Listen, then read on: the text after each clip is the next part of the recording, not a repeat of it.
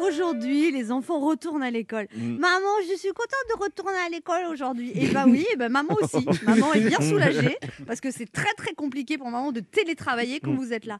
Dis maman, jusqu'à quand on devra garder les masques à l'école? Eh bien jusqu'à ce que l'épidémie soit terminée, ma chérie. Ça sera quand maman? Eh bien bientôt, on espère.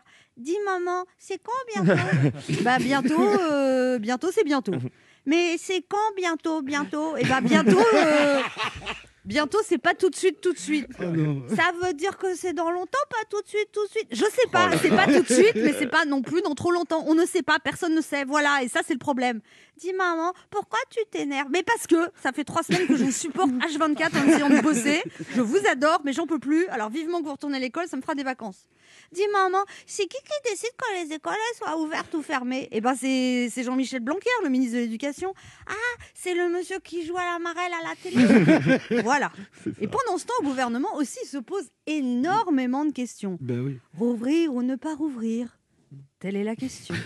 Vaut-il mieux être accusé de laxisme ou bien d'excès de précaution? Rouvrir trop tard provoquera faillite, dépression et rébellion. Rouvrir trop tôt, c'est risquer la reprise d'une épidémie qui n'est pas finie, attention. Mais jusqu'à quand pourra-t-on priver les gens de liberté pour préserver leur santé?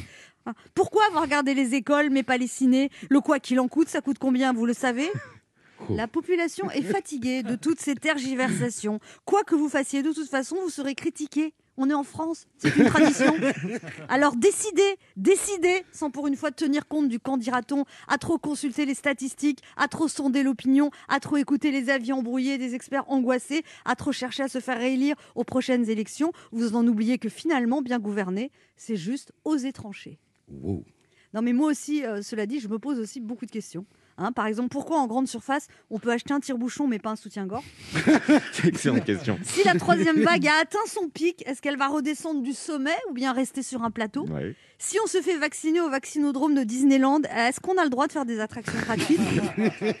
Si on se contamine surtout à l'intérieur, pourquoi on nous empêche d'aller dehors après 19h Et après Jean Castex qui veut vacciner Sheila et Marlène Schiappa qui aimerait que Cyril Hanouna anime le débat entre deux tours, on attend avec impatience la prochaine idée brillante du gouvernement.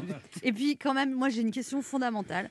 Après avoir fait la libellule en cours de sport et la marelle pendant les vacances de Pâques, quand est-ce que Jean-Michel Blanquer va se mettre à la corde à sauter?